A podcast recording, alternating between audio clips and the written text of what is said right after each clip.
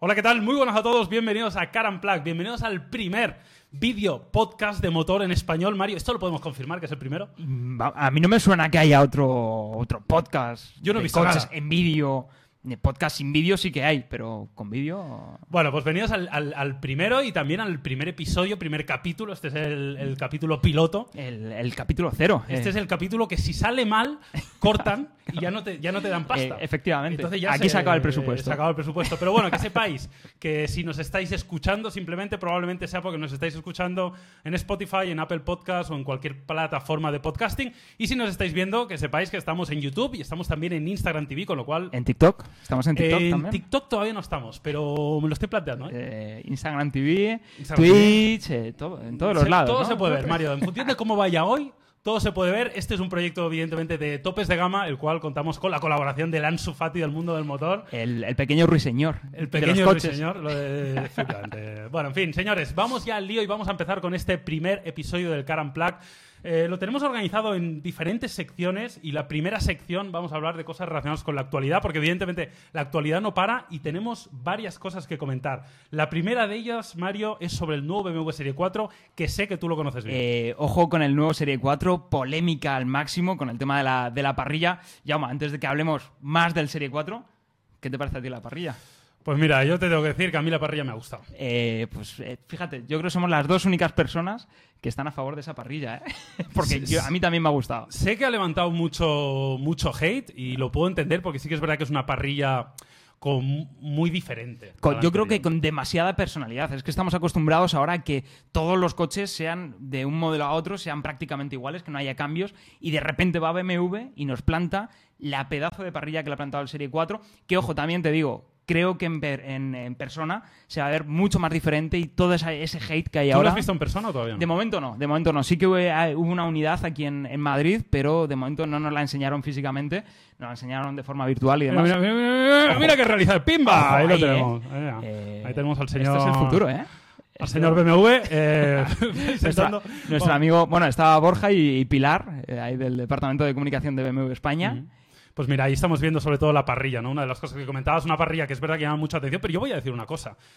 Si tú coges la parrilla de un Audi A5 o coges la parrilla de un Clase C Coupé, es ya muy grande. Es verdad que es, es- es diferente visualmente, pero probablemente ocupe las mismas dimensiones de frontal. No, no sabría decirte exactamente si ponemos una al lado de la otra, pero, pero desde luego a mí lo que me gusta es que, joder, es una marca arriesgando, es una marca ap- apostando por un diseño diferenciado, que eso no es, no es algo habitual.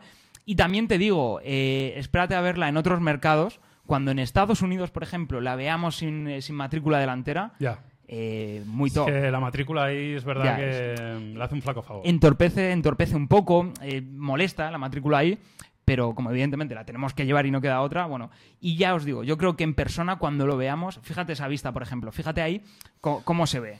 Tiene como mucho empaque, ¿no? Se le ve como mucha, mucha fuerza Claro, frontal. Sí, sí, total. Y, y luego, evidentemente, también falta por llegar el M4, cuando lo veamos en un M4. Adiós a todo el hate. No, eh. claro, toda, claro. toda la gente que está, que está echando beef ahora sobre esta parrilla, adiós, seguro. Sí, sí. Luego, mira, aquí es, es interesante porque lo vemos por el. Bueno, aquí estamos viendo la parrilla, como comentaba Mario, evidentemente. Es de lo que más se ha hablado, pero también me parece un poco injusto que, que, que se haya llevado tanta, Claro, tanto los focos. Fíjate, fíjate la vista lateral que tiene, fíjate el A mí me enca- diseño. a mí me gusta mucho. Es, vamos, para mí es dentro de su segmento, recordemos que rivaliza con el Audi A5, rivaliza también con el Mercedes Clase C Coupé. Para mí ahora mismo es el diseño más atractivo que hay en ese segmento. Sí, sí, sí. Mira que yo no, no te creas que soy súper fan de los diseños en general de BMW, a excepciones obviamente, pero a mí este, este Serie 4 me, me ha encantado. A mí la línea coupé tan marcada, también es verdad que este precisamente con estas llantas... eh, Ese color le sienta Claro. brutal. O sea, han hecho un mini BMW Serie 8, ¿vale? Y, pero con ese protagonismo añadido de la parrilla frontal. Y para mí ha sido todo un acierto. Vamos, 100%. 100%. Mira, aquí tenemos la parte trasera. Eh, Este es el acabado Es M, claro, es un M440i y estamos viendo al BMW Serie Claro, 4. no han sacado... Claro, no han sacado un 420D, no, han ¿Cómo cogido, eh? han cogido al más gordo. Como son, se han sacado ahí, ya que lo enseño, pues, pues Sí, saco sí. el gordo, ¿no? Claro, no, no, hombre, evidentemente. Y, y fijaos, bueno, ya como, como hemos dicho, es un 440i, fijaos ese alerón sobre la tapa del capó, fijaos ese, el aspecto de ese difusor, la anchura del paragolpes, pero a mí la parte favorita de este eh, nuevo Serie 4, para mí, más allá de esa parrilla, eh, ese, esa caída del techo, muy elegante, muy fluida, me encanta. La verdad es que es, no, es, no es justo criticarlo Sí, sí. solo por lo de la parrilla. Estoy, estoy totalmente... ¿Y y qué me dices de los escapes? ¿Eso es falso o...? Yo creo que medio, medio, ¿eh? ¿Cómo En que plan, medio, medio? ¿Que hay es un embellecedor yo- sobre- Sí, sí, sí. Bueno, se puede ver ya ahí un poco que yo creo que es... eh, tendremos que verlo en persona, pero yo creo que ahí hay más embellecedor que, que escape, pero por lo menos no es un escape falso, como estamos viendo últimamente demasiado. ¿O ¿Quieres soltar alguna puñaladita? Uf, eh, es que ya últimamente ya... Es que, es que ya no es... Pero con- este, mira, mira, yo aquí voy a yo yo que soy menos eh, del mundo del motor, no, no estoy tan metido como vosotros, me parece un poco exagerado también darle tanta relevancia a eso. Es que vale, yo es sí. que lo veo innecesario, tío. Es que, Que sí, por, que no te ¿por digo qué que es no. necesario hacer un escape falso cuando un escape sencillito, redondito, básico, ya quedaría perfecto? Estoy de acuerdo. Vale, en fin. Eh, Mario, vamos a hablar también de algunos aspectos del diseño. Vamos a hablar un poquito de interior. Mira, creo que aquí, aquí tenemos alguna imagen más de, de la parte lateral. No sé si el interior era algo que te gustaría destacar especialmente. Es verdad que a mí me parece bastante elegante. Creo que está bien llevado.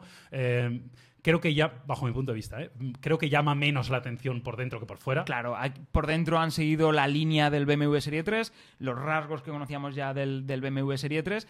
Tenemos esa doble pantalla de la, de la instrumentación y del sistema multimedia, que me parece que, bueno, ¿Sabes de memoria el tamaño de la pantalla, por casualidad? eh, voy a lanzar el triple Venga, y ahora tú- lo tú- compruebo. tú yo, voy a lanzar el triple. Mario, si esto, esto está entre tú y yo, esto está en familia. Si esto no lo está viendo Si esto nadie. no lo ve nadie, ¿no? Esto, esto lo van a ver solo 10.000 personas. Yo fíjate, creo que la pantalla eran, la instrumentación eran 12,5 pulgadas y, la, inst- y la la pantalla del sistema multimedia creo que eran 10. Ahora déjame que lo compruebe, que lo tengo por aquí. Eh, Hombre, a, a mí me- me parece bastante bonito y elegante. O sea, en líneas generales. Es, es igual que el, que el interior es. uf, ¿Qué? ¿Has acertado? al palo, ¿eh? Al palo. Eh, instrumentación 12,5 pulgadas, ¡Uy! pantalla 10,25. Uy, mira Mario, te has ganado, te has ganado un zoom a tu cara. Hostia. Toma, toma zoom a tu cara. Creía que me ibas a poner ahí rollo música, que- un poco de jazz de... de- Esto me lo guardo para el, para el segundo episodio. Bueno, por el, por el resto poco más. Un volante, bueno, pues muy al estilo BMW con estos tres radios, ¿no? Eh, con las levas. Bueno, todo bien, nada que Sí, objetar. es al, al final, pues eso, el diseño que conocíamos ya del nuevo BMW Serie 3, buenos ajustes, buenos acabados. Sí es cierto que, pues bueno, toda esa revolución que ha hecho en interiores Mercedes, das el salto luego a un BMW y sí, la, la tecnología la tienen, pero estéticamente han apostado por un, un camino más conservador. ¿Qué me estás diciendo? ¿Que Mercedes es más innovador que BMW? En, ¿En lo que a diseño se refiere, sí. Y en Mm. tecnología, para mí ahora mismo Mercedes está sentando cátedra en lo que cómo tiene que ser un sistema multimedia y un equipo de entretenimiento. Eso lo voy a tener que comprobar yo, ¿eh, Mario? Porque aquí de los dos el que sabe de... de tecnología. Otra cosa no. Otra cosa no. Pero cógete un clase A, cógete un, un Mercedes GLB, cógete cualquier modelo Sí, sí. de la gama actual de Mercedes y es una pasada lo que han hecho con los sistemas multimedia. En esta última jornada de productos de BMW, evidentemente BMW se ha puesto también mucho las pilas y tiene un buen sistema multimedia, pero es que el de Mercedes es bonito, es muy fluido, muy, muy, muy completo, es, es una pasada. Venga, Mario, dicho esto, yo creo que hemos hecho ya un repaso interesante a- al, al Serie 4, sobre todo en cuanto a diseño. Vamos a hablar de los modelos y, y también de los precios, porque ya tenemos precio oficial, al menos para, para España, con lo cual podemos comentarlo. Eh, coméntame un poco, ¿cuáles son los modelos que tenemos de partida? Porque entiendo que esta gama luego se, se ampliará, pero a día de hoy, ¿qué Claro, tenemos? importante, recordar que tenemos versiones eh, ya microhíbridas en la gama del Serie 4, así que vamos a tener un Serie 4 con etiqueta Eco. Etiqueta eco. Eh, bueno, un, Eh, po- un poco, claro, pero echa la ley, echa Ah, la trampa. sí, sí, claro, no, sí. esto... Es que la trampa está hecha, Claro, eso seguro, y la ley entonces, también. Para el usuario es una ventaja importante que ahora tener pues, etiqueta eco. Que Sí, luego en si no- consumo. si no lo cambian. si no lo cambian, que ojo, que no me extrañaría que, lo, que, que cambiaran. Pero al final, para el usuario, es que ten- eso, tenemos etiqueta eco sin eh, demasiado, sin un coste económico demasiado eh, elevado. Oye, no había visto estas imágenes del coche en movimiento y. Mira, ahí, oye, ahí lo estamos viendo. Está, está bastante flama, ¿eh? Es que. Y, y la gente se ha vuelto loca con el tema de lo de la parrilla cuando han hecho un pedazo de coupé como bueno, pues como cabría esperar. Al final, Serie 4, Serie 3 Coupé en su momento, siempre ha sido uno de los coupés más bonitos de su segmento. No esperaba menos de Sí, este sí. Serie 4. Venga, va, dime modelos y precios. Y luego te pregunto muy rápidamente por su competencia, pero dime eso. Motorizaciones, tenemos el 420i de 184, eh, 184 caballos como motorización de acceso. Tenemos luego, siguiendo en el siguiente escalón de modelos eh, gasolina, el 430i Ujú. con 258 caballos. Y eh, ya como techo de la gama gasolina, por ahora, hasta que llegue el M4, tenemos ya un modelo firmado por M Performance, Ajá. que es el El M4, 440, el ¿no? 440i que hemos visto, que da 374 caballos. El, el- No está mal. ya esta versión, el 440i, es un 6 cilindros, motor de 3 litros, y, y luego ya pasaríamos, daríamos el salto al M4 antes de pasar, que de- evidentemente del M4 de momento No sabemos nada. no sabemos nada, no hay detalles. Bueno, suele, suele pasar un tiempecito. Claro, al final ¿Qué puede, qué puede pasar? Bueno, ¿Un yo, creo, yo creo que en esta ocasión no va a pasar tanto. ¿No? Y... Uh, ¿tienes información privilegiada? ¿Puedes dar un, pon- una da- exclusiva? Dale al rótulo de ¿Te exclusiva. pongo el rótulo a los sálvame o no? ¿Te quieres ir del plató y hacemos Eh, el paripeo? No, no. ¿Me voy, me voy de plato? No, no, mejor no. Yo creo que no vamos a tener que esperar a 2021 Uh, para, para ver un uh, M4. uh, Mario Raiz. Yo solo digo que- Estás hilando fino, ¿eh? Bueno, a ver, a ver también cómo avanza todo el tema del, del coronavirus, que evidentemente esto está retrasando mucho. Que no se puede decir coronavirus en YouTube, que nos quitan la monetización, Mario. Si es que eres un novato. Claro, es que, joder. eh, Bueno, va. Bueno, y he hecho, he hecho, tienes joder. que, tienes que decir... Ya no somos fami- family friendly. Family friendly, no. Tienes que decir el asunto actual, el problema actual. Eh, debido a la situación actual, eh, bueno, pues no sé, no sé cómo avanzarán ciertos avances, pero, pero bueno, a finales de año yo creo Vale. que podríamos ver ya un, un M4. Volviendo a la parte más mundana, bajando del el nivel, nos vamos a las versiones diésel. Tenemos cuatro, un 420D de 190 caballos, ¿Vale? tenemos un 430D de 286 caballos, aquí ya 6 cilindros, ¿Vale? y tenemos, que esto es bastante llamativo, un 440D, un pata negra diésel. Que eh, se va a 340 caballos. Y digo que es llamativo porque, bueno, ya, sabes cómo está el tema Sí, diésel, sí, sí. ¿sabes? Que está muy criticado y que BMW lance un coupé diésel con el sello de M Es Performance, llamativo, ¿eh? pues la gente se ha centrado en criticarlo de la calandra y yo creo que a los haters todavía no le ha dado por, por Ya, criticar ya, esto. Ya, llegará, ¿eh? No, te, no te preocupes, Mario, que llegará por eso. Bueno, yo creo que una, una gama razonablemente amplia para ser el inicio. ¿Y es. los precios los has comentado? Pues eh, sí que los tenemos ya disponibles, pero déjame Pero que los lo... consultar, madre mía, Mario. No, no vienes preparado. Eh, es que soy el nuevo, soy el, Que- soy el becario. Eso, eso- eso ha, quedado, ha quedado claro desde el, desde el minuto uno.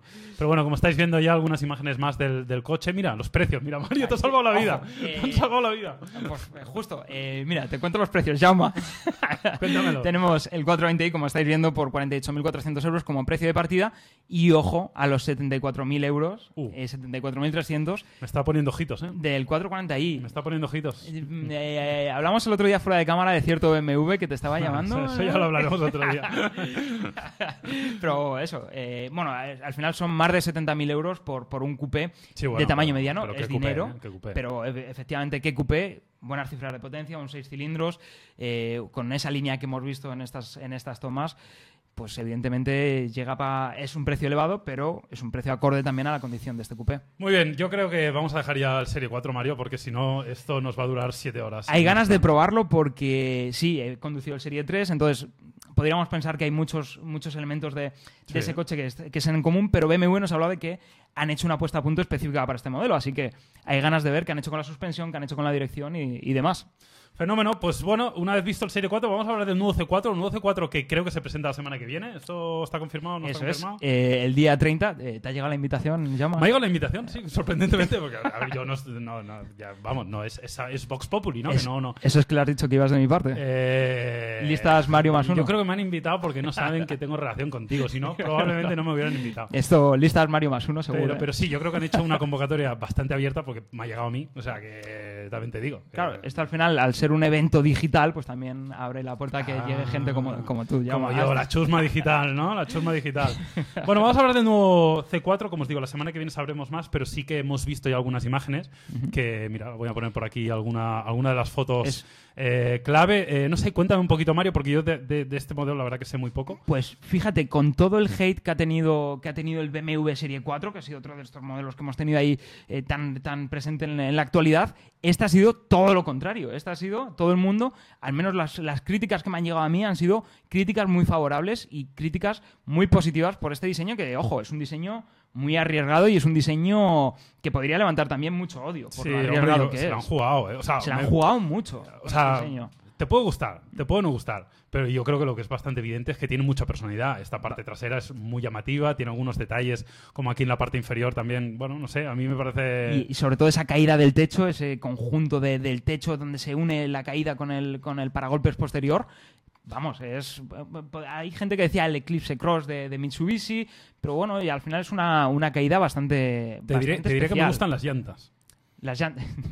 sí, están bien, Jaume. Bueno, yo, yo pero me fijo cosas, eh, Mario, de, dentro de todo este diseño tan raro, tan. Pues a mí, pues a mí me ha llamado mucho la atención las llantas. Fíjate lo que te digo. Te, fijas en las dos cositas, porque me estás, me estás mencionando la moldura inferior y las llantas. Bueno, porque yo soy un tío de detalle. Los pequeños detalles son los que marcan la diferencia, Mario. Céntrate, Jaume, por favor. ¿eh? Bueno. ¿Qué me dices de esa doble óptica de la zona superior? Pues también un poco en la línea, ¿no? Mucha personalidad. A mí, la verdad, que de primera no me ha gustado especialmente, debo decirlo. Me parece rara, ¿no? Y yo creo que a la mayoría se le hace extraño porque es algo muy poco común de ver.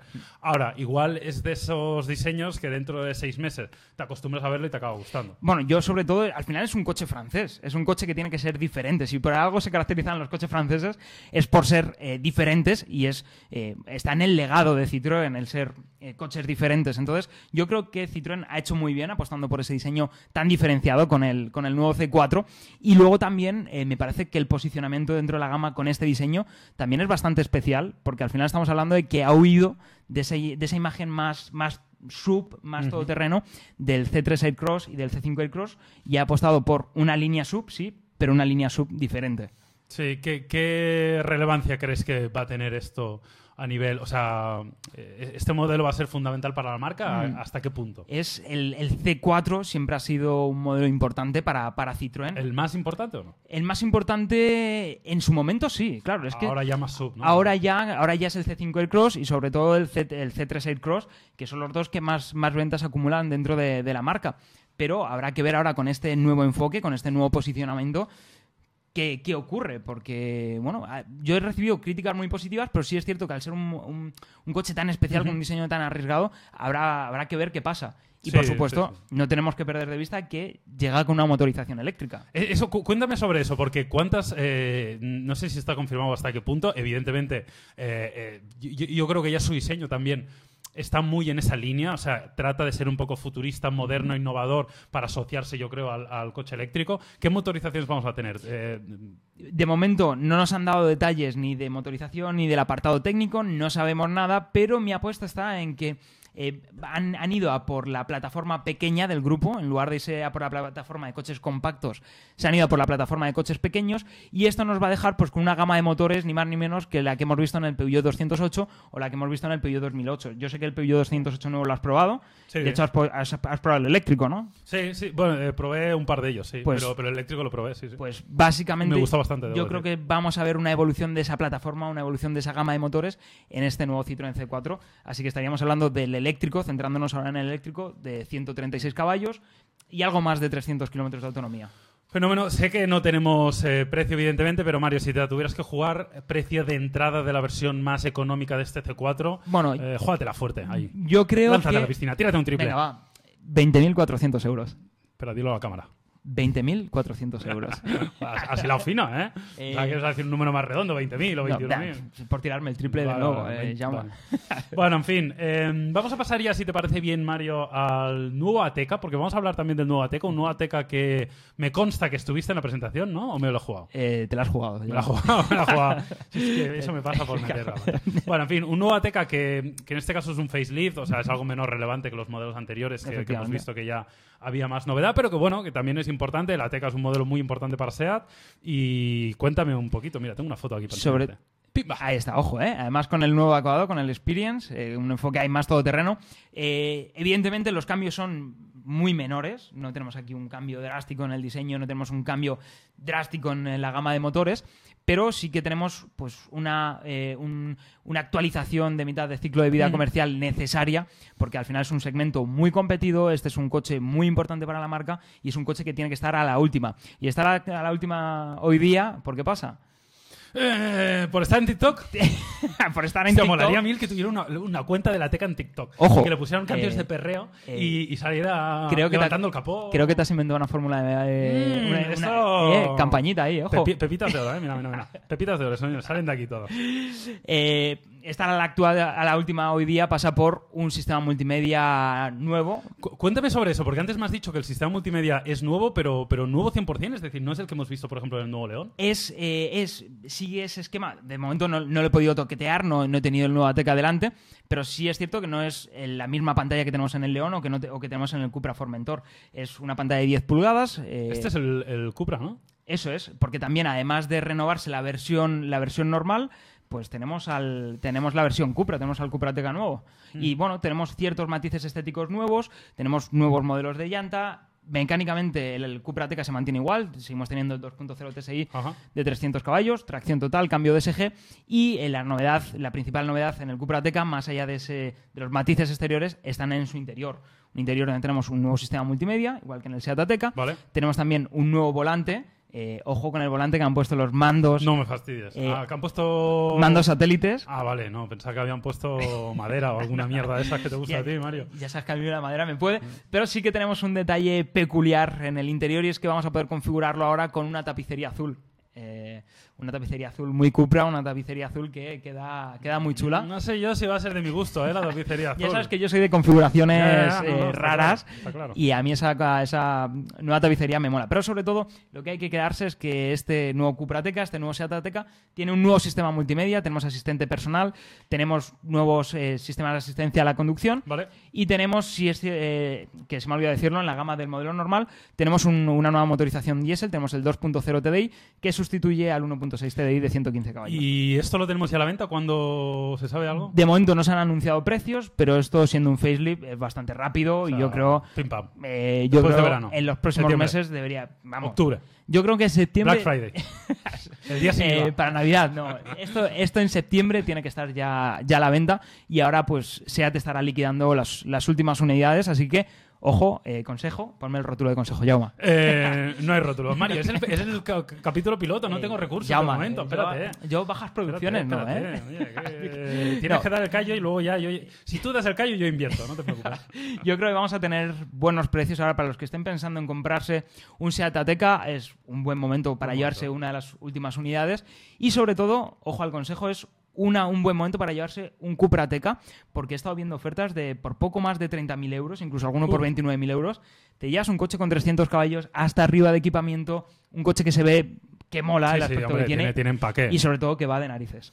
Bueno, pues dicho esto, Mario, yo creo que lo dejamos ya aquí en todo lo que sería actualidad. Y vamos a hablar un poco ahora del apartado un poco más experiencia, ¿no? Hemos estado probando algunos coches, especialmente Mario, evidentemente, pero yo también, ¿eh? Ojo, que he Eh, probado algunas cosas bastante... Es lo que te iba a decir, Llama. Sé que has estado probando cositas, algo, pero- algo especial por ahí, ¿eh? ¿Sabes qué pasa? Que tengo un orden, Mario, entonces no me lo quiero Ah, saltar. Ah, ya entonces sabes. vamos a empezar por ya el sabes orden que yo soy más anárquico que a y mí de- me da la gana. Venga, va, entonces, dime. ya está. Esto funciona así. Vamos a hablar del nuevo Seat León. Un nuevo Seat. León que has probado, que seguro que has subido alguna foto a Instagram. Mira, voy a Eh, mirar. Seguro que tienes aquí fotos. Este no Ahí es. tenemos al, al Este Formentor, no, eh, Ahí está, mira, lo voy a poner, lo voy a poner la gente. Mira, mira Mario, mira, mira la camisa de Mario, Ojo, eh. de el niño del pijama de rayas. Ojo, O sea- ojo a, esa, esp- a esa pedazo de espalda, ¿eh?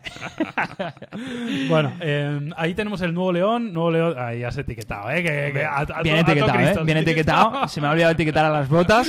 Bueno. Ahí pasando calor con las botitas. Pero bueno, eh, cuéntame cosas sobre, sobre este nuevo Seat León. ¿Lo has conducido? lo he conducido, lo he conducido bastante. Además, de hecho, la presentación fue por, bueno, pues todo este del tema actual, la situación actual, eh, nos obligó a hacer la, a hacer, a hacer la presentación aquí en Madrid. En principio es una presentación que estaba programada para, para, hace, para hace meses, para marzo. Vale. Que, que estás mirando las... No, que te, estoy, te, te he cortado la cabeza para que se vea el coche, pero no tu cabeza. Eh, es una presentación que teníamos que haber, que haber asistido pues, en marzo, si no recuerdo mal. Es evidentemente un lanzamiento muy importante para SEAT, es uno de los lanzamientos más importantes para la, para la marca. Y, y al final, eh, ¿sabes? Te doy el titular ya. Dámelo, dámelo. Dáselo a la cámara mejor. Este es el coche que te tienes que comprar si estás pensando en comprarte un compacto. Tal cual. Eh, Uh, eh, ¿En serio? ¿Tan- tanto, ¿Tanto te ha gustado? para mí es referencia absoluta en el segmento. Ya no solo por dinámica, algo en lo que siempre ha sido el Seat León, pues bastante, un modelo sí, bastante destacado, sino también por refinamiento interior, por tecnología disponible y, ojo, por espacio, porque las plazas traseras son una pasada el espacio que tienes para las piernas. Y cuéntame algo sobre la tipografía esta. ¿Qué, qué ha pasado aquí? ¿Esto A quién mí- lo ha escrito? fíjate. ¿Está escrito a mano o esto qué es? A Esto mí es la una broma, tipografía tío. me gusta, A mí no me gusta pero nada, lo que no me gusta es lo que está un poco más abajo. No me gusta que tenga escapes falsos. Otra vez, escape Eh, falso. ya estamos con los escapes falsos. Qué pesado ¿Qué, con los qué escapes. necesidad? ¿Qué más te da, tío? Si se ve aquí un embellecedor pero, precioso. qué, pero qué necesidad había de plantarle un- esos escapes. Es más barato. Ya, eh, no, y eh, Ya está. fíjate, muchas veces en muchas presentaciones Tú lo te lo hemos... campas, te, te pones ahí un, Un un una tuning, un crapoy. maxi tuning de esos que te gustan a ti, ya está. No, pero esto lo hemos hablado con muchos diseñadores en las presentaciones y hemos dicho, ¿qué necesidad tenéis Ya. de plantar esto? Y nos han dicho, no, es una cuestión de diseño, vosotros os fijáis en eso, pero el común de los mortales No, claro, le da, no se le fija, da por no completamente igual eso. A mí me importa poco, te lo tengo que decir, Ya, honestamente. a mí me molesta un poco, es como, joder, no hay necesidad, no me pongan ningún escape, no, no tengo por qué tener Claro. algo ahí. Entonces, bueno, y aquí estamos viendo una, un FR y el FR pues tiene esos, esos escapes. Eh, cositas que te puedo contar del, del nuevo Seat León. Empezando por el diseño exterior. Se Ujú. ve con más empaques, un coche se ve con, con más, más cuerpo. Se ve como muy asentado, ¿no? O sea, como muy robusto, Sobre- de- deportivo, o sea, tiene un... Sobre todo yo diría que el- la palabra es maduro, es un lenguaje de diseño que ha ganado madurez, es ya como la reafirmación de SEAT, ya como con una identidad propia muy marcada. Claro. Y, y esto es un poco el, el culmen del lenguaje de diseño que empezamos a ver con el SEAT Tarraco. El SEAT Tarraco fue un coche un poco puente entre, entre el anterior lenguaje de diseño y el nuevo. Que se ha dicho de paso, estoy estos días con un Cupra León de la tercera Sí, generación Sí, sí, lo he visto. y hay que ver Para no verlo. Estás todo el día ahí dando la brasa 50 en stories, 50 stories al día, ya sabes. Eh, hay que ver lo bien que ha envejecido el lenguaje de diseño de la tercera generación. Es un coche acuerdo, que a día de hoy se sigue viendo actual, pero es que, claro, ya te han plantado esta cuarta generación y para quitarse el sombrero por el trabajo que ha hecho SEAT con el, con el diseño. Sí, a mí el diseño me gusta. Simplemente destacar también la, la línea esta trasera que une las dos ópticas, Eso que esto es. ya es, al final todos los coches del planeta lo van a tener, ¿no? Es tendencia. Espe- Eh, especialmente en el, bueno, empecé- yo creo que empezó Porsche igual, o yo lo, lo asocio muy a Porsche. Bueno, Porsche, igual. Porsche ya tuvo una solución semejante hace, hace, Hace mucho, décadas, ¿no? hace, Claro. hace mucho. Entonces, sí, bueno, otras muchas marcas, por supuesto, han Mm. tenido fórmulas similares. En, en los 80 ya se veían coches con este tipo de, de luces, pero, pero, sí, últimamente, lo- últimamente lo veo como muy tendencia. fue, fue muy Porsche. El Tarraco, ya lo vimos, esta solución Sí. ya lo vimos en el Tarraco, entonces dentro de la marca, el Tarraco fue el encargado de, de- de implementarla. Así Claro, que- y oye Mario, eh, ya hemos visto que, que te, te ha gustado mucho el diseño, el espacio interior, etcétera, etcétera. La gran pregunta, yo creo que hay, casi siempre, o al menos yo me la planteo bastante, es eh, ¿cómo, se ubica siempre este Seat León con respecto a su competencia directa dentro del mismo grupo. Que al final, cuando tú conduces un León, conduces un Golf, conduces un A3, estás conduciendo muchas de las mismas piezas, de la misma tecnología, de la misma ingeniería. Eh, ¿Qué sentido tiene comparte el León con respecto a su competencia? Aparte del precio, que entiendo que es más barato. Pues si nos vamos a- al, al posicionamiento dentro, dentro del, del mercado, sin centrarnos de momento, ahora, ahora me centraré dentro del grupo, hay que, hay que cogerlo por refinamiento de marcha. Es un coche mucho mejor aislado ahora que antes. Es un coche que dinámicamente va. Pero ¿tú crees que es, es más refinado que un Golf o que un A3? No. No, no, pero está, ya no hay tanta Ya- ya diferencia. casi no hay gap, ¿no? De hecho, diría que no hay, que no hay diferencia en, en términos reales de aislamiento y en lo que percibes en la práctica. Luego, el espacio de las plazas traseras es una auténtica pasada.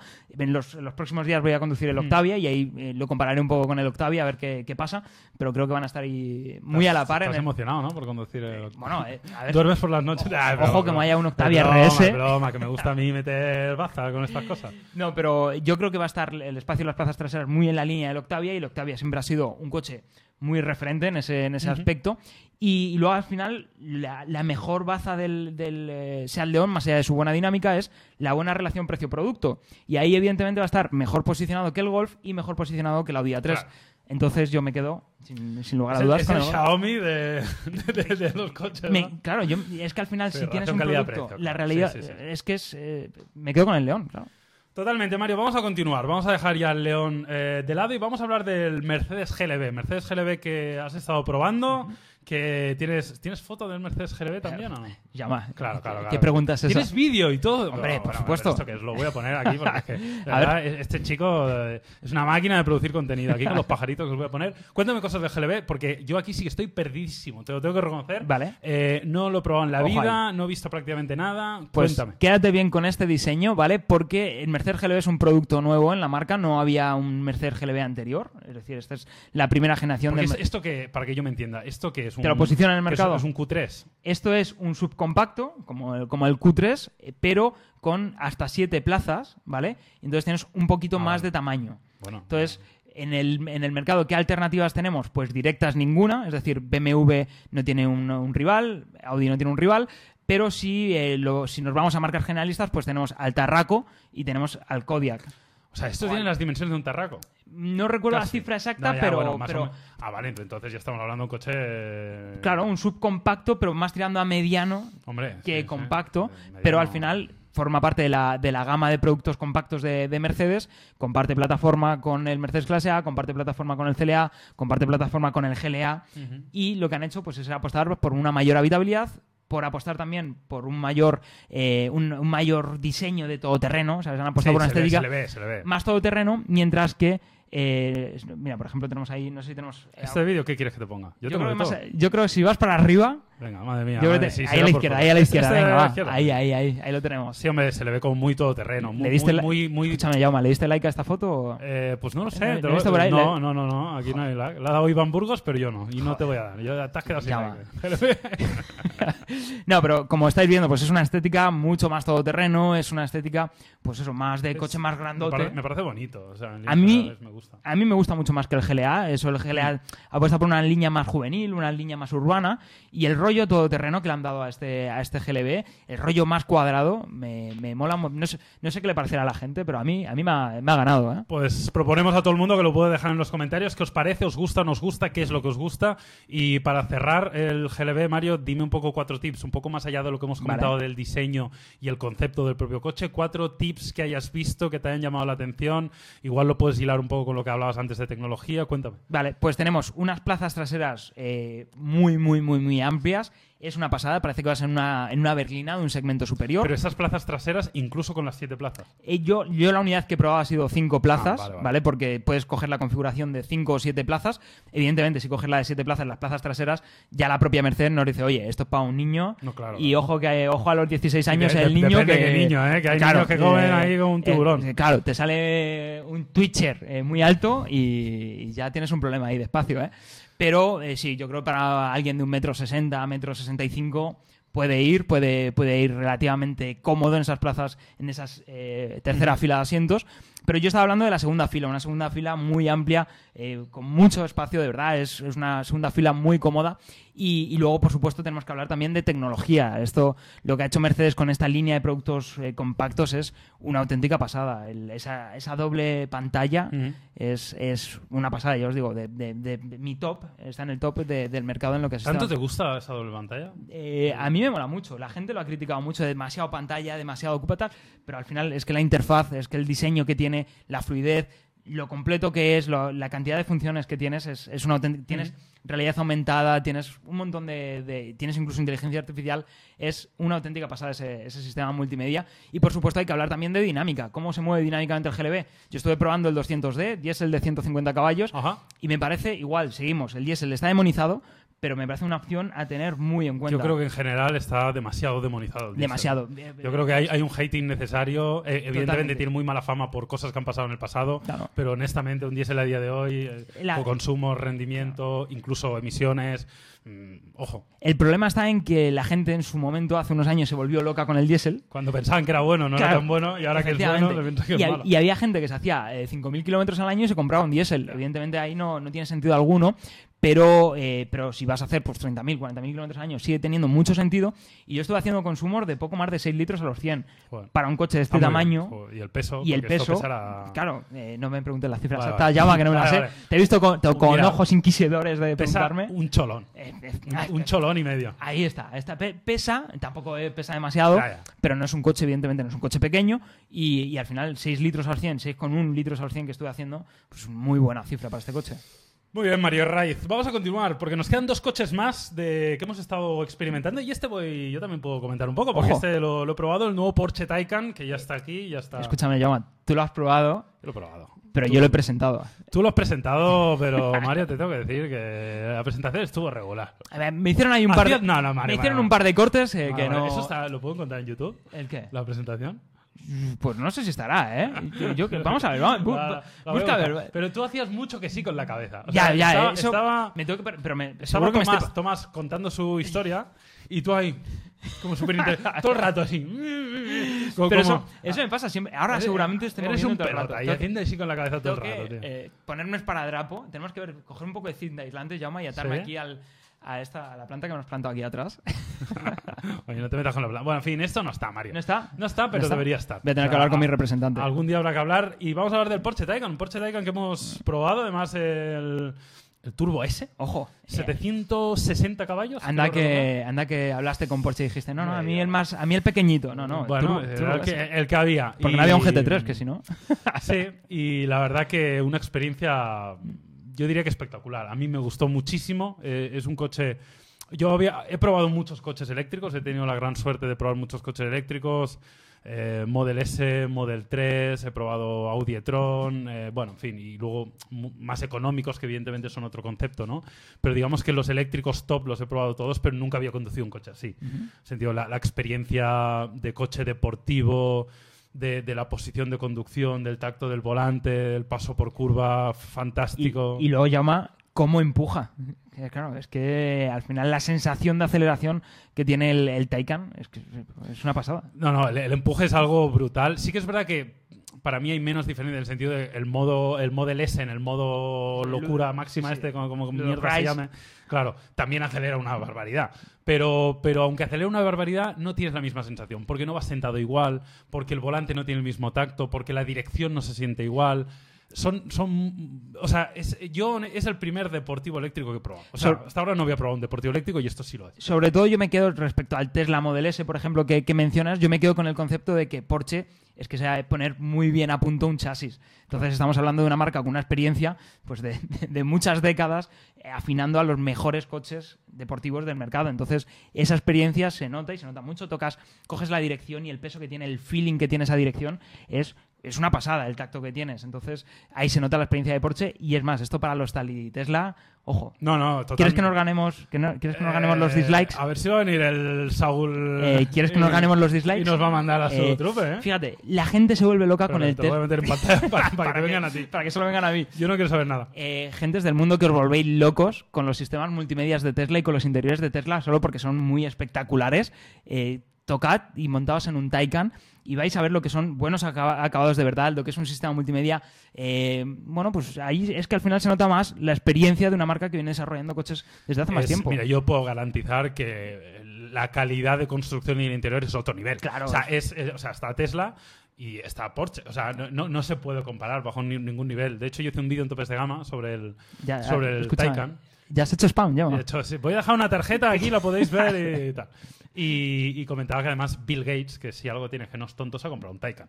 ¿sabes? Eh, no se ha comprado ojo. un Model S. O sea, que, que ya me parece un poco significativo, ¿no? Y luego me gustaría comentar también em, dos cosas, porque también quiero decir, o sea, el coche me flipó, o sea, a mí me parece mm, 9 sobre 10. ¿Y el diseño? El ¿Qué diseño me dices me- del diseño? La línea Guapísimo. que tiene parece una nave espacial, ¿eh? La gente flipaba por la calle. O sea, la gente se partía en el cuello mirando el Y además, verlo venir en silencio Eso sí, es increíble. es que es una pasada. Es increíble. Ahora bien, si tengo que decir alguna cosa negativa, porque también la tiene como todo en la vida, eh, es un coche que consume. Consume. ¿Cuántos, no- litros, gasolina. cuánto- cuántos litros a 200 ha hecho Llama? No, no recuerdo los kilovatios, pero, pero, pero evidentemente la autonomía está limitada. Aquí sí que, por ejemplo, Tesla tiene una ventaja clarísima. Eh, Es, es la experiencia, hablamos de experiencia de Porsche, poniendo a punto, desarrollando interiores, eh, y evidentemente la experiencia de Tesla viene en la capacidad de aprovechar pues, las baterías y el desarrollo de esas baterías. Y luego también la red de carga que tienen, que, que evidentemente es otro nivel, ¿no? Pero sí que es verdad que, que- que tienes que tener en cuenta, pues, o tienes que tener un cargador en tu casa, o tienes que, bueno, estar ahí muy pendiente Hombre, de la Llama, carga. yo creo que si tienes un Taycan, Hombre, sí, sí. A ver, yo te- creo te que pones el cargador. tienes capacidad para, que para tener un, un garaje correcto, no voy a decir un buen garaje, un, ga- un garaje, un garaje correcto y ponerte una tomita de corriente, ¿no? Sí. Y luego sí que es verdad que me, me chocó un poco porque yo había visto muchos vídeos ya del Taycan con, con la pantalla del copiloto y luego me di cuenta que era un extra. Vaya, eh, Y la Me desilusión. bajoné un poco que un Eh, coche de 160.000 euros. Escucha, Llama, La te, bajona. te- te entró la bajona de Porsche de enterarte de que todo es opcional. Sí, sí, sí, pues me entró un poco la bajona. Hombre, ya lo sabía que en Porsche hay mucho opcional y que además no son especialmente baratos, lo cual por otro lado entiendo porque la calidad creo que es más que correcta ¿eh? Pero... Y, y al final las opciones de personalización que te da eso también, claro, eh, hay que tener el presupuesto. Claro, lo que pasa es que pero luego te metes en el configurador y te entra y, un... y a llorar. Te, te- te echas a llorar, te echas por el suelo a llorar porque es, es- es jodido. Pero bueno, resumiendo, eh, el Taycan me parece un coche envidiable, increíble. Es el primer deportivo eléctrico que yo he conducido. Sobre todo que la gente se quede con el tacto de conducción. Evidentemente, corre, empuja mucho, como dices, eso ya. Co- corre enfermizo. Eso, eso ya es una experiencia que hemos visto en otros coches eléctricos, pero que la gente se quede sobre todo con la buena puesta a punto, con lo ágil que se siente dentro de que es un coche con sus cuantos, unos cuantos kilos, y al final es un, un coche que en el paso por curva pues va como tiene que ir un Porsche. Bueno, Mario, y cerramos ya el Taycan y háblame del Formentor, porque vamos a ir cerrando las experiencias de conducción. Has estado con el, con el Cupra Formentor. Ahí me tienes, ¿eh? Chaquetita Y de ante. Chaquetita de ante, botas, ¿qué había? ¿35 grados? Eh, Estabas un poco, un poco de rodales en la camisa. Pero abajo. escucha, el look, eh, ¿el look qué? Eh, el look es el look, llama. El look and feel, ya sabemos que vivimos en el mundo TikTok, en el que el cual lo más importante es cómo te quede el cuello de la camisa. Claro, no, no pasar calor, pasar calor no. Está sobrevalorado. Me da igual pasar calor. Venga, va, háblame sobre el Formentor. ¿Qué, Cupra qué tenemos que saber? Pues es el primer, es el primer modelo desarrollado solo para Cupra. de- o, vamos, no, no creo que sea tenga en algún momento. eh, esto es de- dentro de un año, a lo mejor me lleva la sorpresa. Ah, amigo. Pero de momento es el primer coche que hemos visto solo como bajo la etiqueta de, de Cupra. Ya sabéis que Cupra ahora es ahora una marca independiente, con una imagen, eh, pues han, han pegado un cambio ahí de un, eh, un- Sí, sí. una nueva imagen muy, muy también polémica con ese, con ese logo, con ese. Sí, ¿Qué te parece el logo del, El del tribal? Me parece Dainés. Me parece un poco. Bueno, Sí, es esa, esa forma ahí triangular que, te- como dices, tiene, tiene también Dainés. La línea de colores a mí me parece una pasada, pero centrándonos ahora en el, en el Formentor, tenemos en la gama el Cupra Teca, que es más cuadradote, y este lo que han hecho es una línea más estilizada. Hombre, es bastante bonito. O sea, a mí me parece que tiene un diseño bastante chulo. La duda viene un poco en el sentido de lo que estabas comentando, ¿no?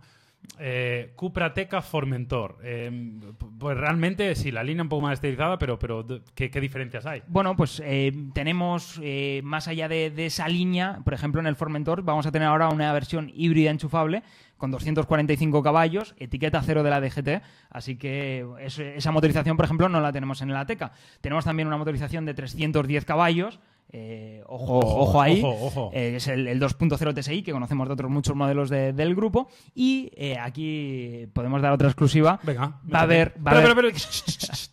Dale, exclusiva. Va a haber más motorizaciones en el Cupra Formentor. Uh, shit, mamá. Eh, va a haber una versión con tracción delantera. Eh, bueno, que no sé, ¿sabes? Como, ya, sí, sí. Bien, era, era de suponer.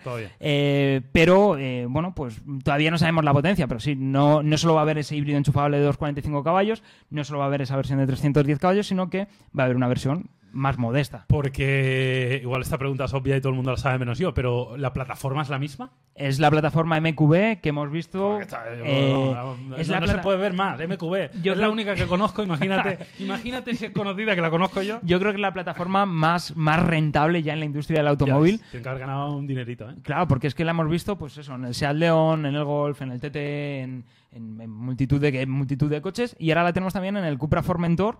Eh, falta ver, no lo he podido conducir todavía, falta ver qué enfoque le han dado a esa puesta a punto. Pero evidentemente, siendo Cupra, yo me espero que va a tener un buen handling, va a tener un buen Hombre, tacto. esto va a ir flama, seguro. Al menos como el Cupra Teca, ¿sabes? sí, que sí, ya sí. es una pasada dinámicamente, entonces pues imagino que irá en esa, en esa línea. En el interior, de nuevo, mucha tecnología. Tenemos, ojo, pantalla de 12 pulgadas para el sistema multimedia. Eh, Bueno, tampoco es que, que a está ver, bien. o a sea, ver, que- Jaume, que- eh, que parece que es el primer panel de 12 pulgadas que has visto en tu vida, Mario. o sea que- escucha, en el, eh, que- en el sector del automóvil, Sí, sí, bueno. 12 pulgadas es una muy Está buena bien, cifra. está bien. Y de nuevo con una interfaz muy trabajada ahí, se ha, ha hecho un salto eh, Mm. muy, muy destacado y tenemos una interfaz muy buena. Uy, va, que- que me- que- me- Mario, no te comas el micro, por favor. como el micro. Eh, tenemos... eh, Es espera, espera, antes de empezar le he dicho a Mario, oye Mario, tienes que ponerte muy cerca del micro, pues si no, estos micros recogen el audio muy por aquí. Y tío se lo ha tomado, se lo ha tomado muy en serio. Es mi, mi primerita vez, se Claro, llama claro, aquí claro, en... Es tu primer día, no pasa nada, Mario. Eh, lo, que, lo que te decía, al final una interfaz muy buena y se ha dado un salto ahí con el tema multimedia a tener muy en cuenta.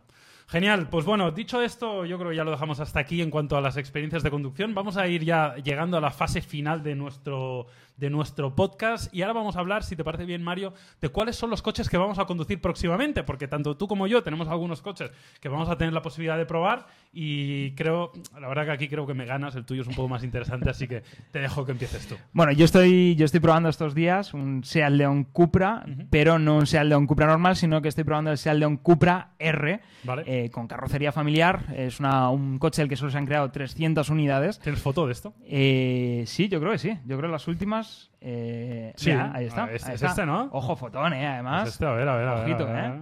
Las Ojo. marcas del suelo no son mías. Eh, arroba Guardia Civil. eso, eso no es cosa mía. Eh, bueno, pues es la despedida por todo lo alto de la tercera generación del, del Seat León. Es un Seat León de más de 50.000 euros. Es, es precio, Sí, es sí, un precio elevado. no es. Pero también estamos hablando pues del culmen ya de la puesta a punto de esta, de esta generación. Es una pasada lo que ha hecho SEAT, lo que ha hecho Cupra, poniendo a punto esta plataforma. Es, para mí, es mi compacto deportivo favorito. Estamos hablando de pues, 300 caballos, tracción total, un coche que va muy, muy, muy, muy bien dinámicamente. Venga, ¿y qué más tienes? ¿Tienes otro? Yo creo que tenemos uno... Tienes el, el pepino, el, el que me gusta a mí. Eh, tengo por ahí un, un Turbo S. Turbo eh, S, ¿eh? era- Turbo S recién presentado. Era ese, era ese al que te referías, Sí, ¿no? claro, no era, sí. claro, yo estaba pensando, a lo mejor se refiere al Octavia, a lo mejor se No, no, refiere no, no. a otro que vamos a probar los, los Con dos. todos los respetos al Octavia, pero... No, pero- es, es el. eh, voy a probar en unos, en unos días el, el Turbo S. Hay muchas ganas de coger el Turbo S porque yo creo que aquí a Porsche se le ha ido un poco de las manos con la potencia. Se le ha ido un poco de, de ma- de madre con el, con el lanzamiento. Fue un coche que conocimos justo antes del- de esta situación que hemos estado viviendo en los últimos, en los últimos meses y ya lo, lo decía cuando empezó todo esto. Era uno de los coches que más ganas tengo de probar esta ¿Cuál temporada. es la potencia? ¿690 caballos? 600, eh, 650 caballos. 650. Sí. Y te parece igual ya un poco too much, ¿no? Eh, ya es igual esta- ya rozando lo innecesario. esta escala de potencia de, de locos, pero claro, que van a sacar un turbo ese igual de potente que el anterior, ¿no? No, no, no, claro, No se puede, no se, no se puede. diferente. Entonces, y lo he visto ya en persona, sí que el otro día que estuve por Porsche ya tenían alguna Ya, por visto, lo he ahí. visto. Bien de anchura, el alerón, sí que sí que hay ganas, hay ganas de cogerlo. Yo no he probado el Turbo S, pero debo reconocer que sí pude probar el 911, el 992, el último, y me encantó, Es- me flipó. O sea, me parece una chaladura de diseño por la parte trasera, precioso, el interior súper bien acabado, se parecen en algunas cosas al Taycan. Me- o sea, me, me encantó. Sobre todo encantó. es, es la cosa de el 991 ya iba de narices, ya era un coche que iba muy muy bien y dices, joder, ¿cómo Porsche puede hacerlo mejor? Bueno, pues te planta un coche eh, más con una rodadura más sofisticada, de- por supuesto más tecnología y demás, pero al mismo tiempo también pues más ágil, con un compromiso Claro. deportivo aún más alto, es una, una Sí, locura. sí. Y mi amor platónico es el, el Targa, ¿eh? Bueno, tengo que decir. bueno, eh, Bueno, en fin, después de. Bueno, 9, 911 y Cupra, ¿no? Pues te voy a decir, yo voy a probar eh, dentro de poquito, dentro de un par de semanas, el Toyota GR Supra, que ya lo estuve probando en su presentación. yo me he adelantado, llama, yo lo probé cuando aún era un prototipo. Ya estamos, ya está, me está facilando, mira. A, to- a tomar por saco, voy a hablar yo. Bueno, pues eso, que voy a probar el nuevo Toyota GR Supra y que ya lo estuve probando. Eh, lo probé además en circuito con, con nuestro amigo Dani Kloss, al cual le mando un saludo desde aquí. Yo también lo probé en circuito, llama. Eh, es que de verdad que asco me estás dando, Mario. ¿eh? Bueno, voy a seguir yo. Eh, y a ti te llevo. Mira, ahora te voy a vacilar yo. Ahora te voy a vacilar. ¿Tú, ¿A ti te dio una vuelta un piloto oficial de Toyota con uno tuneado a morir? Eh, no, no, Vale. la verdad, Vale, pues ya. la- eso no. Pues, pues yo sí. Pero sí que estuve con Tetsuya Tada, que es el padre. ¿Quién es ese? Ese no lo conoce nadie. Es el responsable de que exista este coche, es el, el tío que, que ha hecho que esto. Y me dijo, oye, ¿Trabaja en Toyota o en BMW? Vale, ya eh, está. ojo, ojo, la, que eh, la broma. la, bro- la bromita. eh, La bromita que no, pero nos estuvo preguntando, estuvimos cenando con él, fuimos tres periodistas de, de España los que lo probamos y estuvimos eh, cenando con él y no... Ese dato era innecesario para Era- echarte, pa echarte para- caché, ¿no? Éramos tres, no- estaba con Farrey, con no sé quién. Seguro, seguro que... Farré no, Farré no estaba, no estaba en esa, pero, pero sí que estuvimos ahí cenando con Tetsuya Tada y me cogió y me dice, oye, ¿cómo tenéis en España el tema de, de piezas, de en plan de montarle un escape, de montarle suspensiones?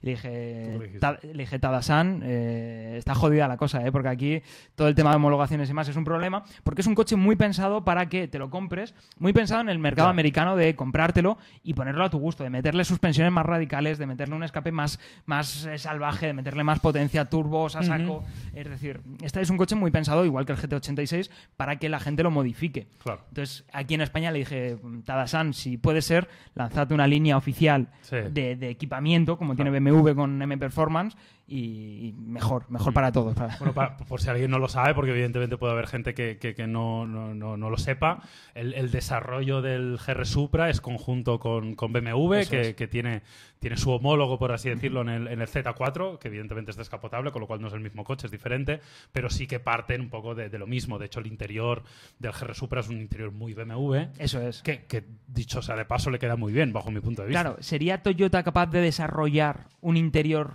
con la calidad, con, eh, con eh, la imagen de BMW? Pues hombre, yo creo que hay- sí. Por yo creo que capaces, Capaces son, son, ¿no? evidentemente. Otra cosa es que vaya a tener el mismo rollo. Claro, a ver, capaces son. Eh, por presupuesto Toyota yo creo que no no hay, no hay problema. Pero sí es cierto que si ya tienes una colaboración con una marca que es capaz de hacer muy buenos interiores, pues oye BMW, déjame una palanquita, oye BMW, déjame un sistema multimedia. Perdemos identidad, pero ganamos, eh, aseguramos calidad. Sí, yo debo decir que me gustó mucho. Me gustó mucho cuando lo probé y tengo muchas ganas a la hora de probarlo, así que muy atentos aquí en el, en el Caran Plac, ¿Quieres atentos que- al Instagram de Caran. ¿Quieres que te haga un, un spoiler? Venga, Te hago un spoiler del, Supra. Va muy bien, está muy... eh, y cuando piensas en Supra y cuando lo ves, cuando ves esa imagen tan, tan deportiva, piensas que va a ser más radical de lo que luego es. Es un coche... eh, Dicho de la forma positiva, es decir, es un coche Sí, sí, sí. muy utilizable en el día a día, es un coche deportivo, evidentemente, pero al mismo tiempo es un coche muy utilizable en el día a día. Oye, tengo muchas ganas, y esto ya es, va- va- es otra cosa, ¿eh? Pero tengo muchas ganas también de probar el, el nuevo Z4, que a mí particularmente de, de diseño me flipa. Yo sé que a ti te gusta, pero un pelín menos igual que a mí. Pero, pero y sobre todo de ver un poco las diferencias del, del GR Supra con el Z4. A mí lo que me dijo Tetsuya Tada en su momento, me dijo, no, no, nosotros al principio del desarrollo del coche No te creas todo lo que te dicen. Ya, ya, no, tú, tú eres, tú- a ti te viene Tetsuya, te Tengo- dice cualquier historia y tú, nada, claro, me lo se me nota en todo". la mirada que soy muy inocente. no, pero Tetsuya Tada nos dijo que, que habían separado desde el principio el, el desarrollo de la plataforma, por mucho que fuera común. Y bueno, pues sí hay semejanzas. Sí hay, Ya, ya sé, claro. hay semejanzas, evidentemente. Pero bueno, ya me contarás, ya me contarás qué, qué te te ha parecido. Bueno, en fin, eh, eh, es- eh, estoy eh, moviendo hilos para probar el Z4. ¿eh? Te lo tengo que decir, igual tenemos que mover más porque no están funcionando Bueno, mis hilos. eh, igual vas a tener que mover los tuyos. No te preocupes, Llama, que ya haré yo lo Ahora, posible ¿no? por, porque eh, lo pruebes. Mándales el trocito que hemos hablado del Serie Claro. 4 al principio y todo arreglado. Arroba BMW y Arroba todo genial. Bueno, va, y cerramos ya con el último, que este lo vamos a probar yo creo simultáneamente, Mario, porque creo que la primera unidad que va a llegar a España, eh, aquí a Madrid, pues creo que el mismo día, pues tanto tú como yo vamos a ir a No, probarlo. pero no has dicho todavía el coche. El, efectivamente, el Mazda MX-30, el, Efectivamente, el primer eléctrico. de Mazda. Yo tuve la suerte de probarlo en Portugal, una mula, que se le llama, que para quien no lo sepa es como Ya, un- ya vas a chulear tú, ¿eh? Estoy ¿Eh? vacilando, mira, me voy a poner la cámara para mí. Pues yo estuve probando en Portugal, además es un hotel muy bonito. Eh, pues una versión, una versión en la cual estaba montado sobre carrocería de un CX30, pero que sí que ya probabas un poco la tecnología eléctrica, la batería era, se supone, la que tenía que ser, la motorización era la que tenía que ser, con lo cual ya pude probarlo un poquito, la verdad que me dio buen feeling y ahora tengo ganas de probar ya la versión final, que además tiene un diseño muy llamativo, muy, muy Mazda, muy particular, muy japonés, que me, me da que te gusta más a ti que a mí. Tenemos ahí un buen guiño al Mazda RX8 con esa Ahí está. puerta de apertura Es suicida. verdad, es verdad, no me Claro, acordaba. tenemos ahí es ese, ese girito a los Mazda RX8 Es verdad. que, que, bueno, facilita el acceso a las plazas traseras y, y por otro lado, pues es un guiño estético eh, que, que mola. A mí al menos me, me mola el tener esa, esa puertecita. Luego tiene mucha maderita adentro, como a ti te gusta. ¿eh? Eh, ya sabes que a mí una madera en un interior... Donde me- haya una buena me madera. puede, eh. Ahí Volvo, Volvo, por ejemplo, es, ya sabes que me vuelven locos esos interiores de, de madera. Y ahí está, pues Ahí, ahí sí, pongo alguna imagen para que, para que lo veáis, por lo que no lo habéis visto, evidentemente. Es un concepto sub, ¿no? Sí, sí, es sí, un sub, un suburbano, Tamaño, sí, un suburbano, eléctrico, 100% eléctrico. En este caso hablamos de que la batería, no recuerdo exactamente, pero, pero no era muy grande. No, el problema, el problema de este Mazda CX, eh, del MX30 eh, es que va a ser la autonomía, no recuerdo la cifra exacta, pero la autonomía era muy baja. Mira, yo aquí. Ojo ahí, ¿eh? Aquí en esta presentación estuve. Sí, pero Mario, también te voy a decir una cosa, ¿eh? Eh, concuerdo contigo, es verdad, la autonomía es baja y todo lo que tú quieras. Pero si tú te compras un coche urbano, hay, hay un porcentaje muy alto de gente en Europa que vive en una gran ciudad, Sí. ¿eh? que, que el recorrido de todos los días no supera los 30 kilómetros. No viaja casi nunca. Totalmente de ¿Para acuerdo. qué quieres 500 kilómetros de autonomía? Pero, joder, cuando tienes un Seat Mii, que es un coche mucho más modesto, eh, con un precio, mu- mu- todavía no sabemos el precio. Bueno, sí, sí, sí, ya está, está, está anunciado. el Creo que alrededor de 35.000 Sí, euros. ¿eh? está anunciado, sí, sí, que creía que todavía no se había anunciado, pero sí está, sí está anunciado. Se lo tengo que decir yo. Y- madre mía. ¿A dónde hemos llegado? Y, y, joder, cuando, cuando tienes un Seat Mii que cuesta la mitad que este coche y te ofrece unas especificaciones, eh, no de potencia, sino de, de- de autonomía, eh, Ya, pero también es otro concepto. Sí, Este sí, eso- coche eso desde ya luego. son los interiores. el- Fijaos en lo de la puerta que comentaba antes Mario, ¿no? Eh, La, un poco la apertura suicida. como el- Se llama, se llama así, sí, sí. Ah, no sí. lo sabía, vale, vale. Como el RX8, ¿no? Que tenía también Efectivamente. este- esta tecnología. Y luego el interior, mm, no sé si voy a encontrar imágenes del interior, eh, pero me parece muy bonito, muy bien acabado, un diseño pues muy llamativo, ¿no? Bueno, en fin. Eh, además con materiales reciclados, creo que cuidaban mucho eso. Eh, tengo muchas ganas de conducirlo por ver qué tal y me parece un concepto interesante. Yo insisto, eh, la autonomía sé que es importante en un coche eléctrico, pero si tú vives en ciudad, haces ciudad, no viajas y tienes un cargador en tu casa, también te digo una cosa, esto lo vas a cargar como el móvil todas las noches. Eh, eso, eso desde luego. Al final, igual, eh, el que tiene un, un coche de este tipo, pues la mayoría, al menos, al menos por ahora, pues tiene, tiene garaje. El quien se plantea un coche Sí, sí. eléctrico suele tener un garaje propio, no, no deja el coche en la calle, evidentemente, y, y al final, pues tienes cargador en casa como tú dices, llegas, llegas de trabajar, lo enchufas y pues tampoco necesitas esos dos, Sí, sí, 400, 500 kilómetros de, de autonomía. Bueno, pues hasta aquí hemos cerrado ya. Podemos dar por finalizado, Mario, si te parece bien, el primer Car Unplugged de nuestra historia. Ojo, ¿eh? Esto va a pasar a la historia. Esto ahora mismo... Eh, para cuando saque el documental Netflix de nosotros. Pues, eh, ¿saldrá esto está esto? documentado. Ahora mismo se está Eh, documentando con Sí, fotos. sí, tenemos eh, fotos por ahí. Eh, así que nada, muchas gracias a todos por estar ahí. Insisto, Car Unplugged, este proyecto de Topes de Gama y Mario Raiz que vais a poder ver en Instagram TV, en YouTube, eh, lo vais a poder escuchar en Spotify, en Spreaker, en Apple Podcasts, prácticamente en todos lados. En sus mejores pantallas. En sus me- en- en- y en las peores también, si quieren, ¿eh? También, O sea, lo pueden ver en las, que, en las que quieren. Así que nada, muchísimas gracias por estar ahí y nos vemos en el siguiente. Chao. Hasta luego.